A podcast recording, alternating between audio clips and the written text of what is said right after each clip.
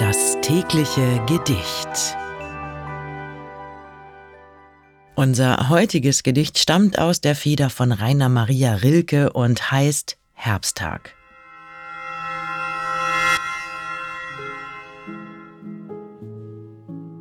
Herr, es ist Zeit. Der Sommer war sehr groß. Leg deinen Schatten auf die Sonnenuhren und auf den Fluren lass die Winde los.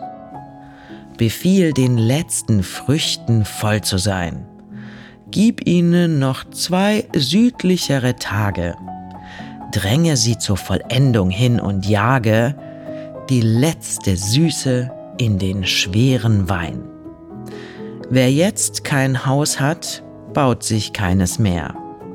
Wer jetzt allein ist, wird es lange bleiben, wird wachen, lesen, lange Briefe schreiben und wird in den Alleen hin und her unruhig wandern, wenn die Blätter treiben.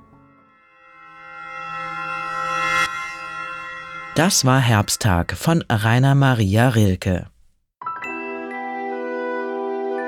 Das tägliche Gedicht. Bose Park Original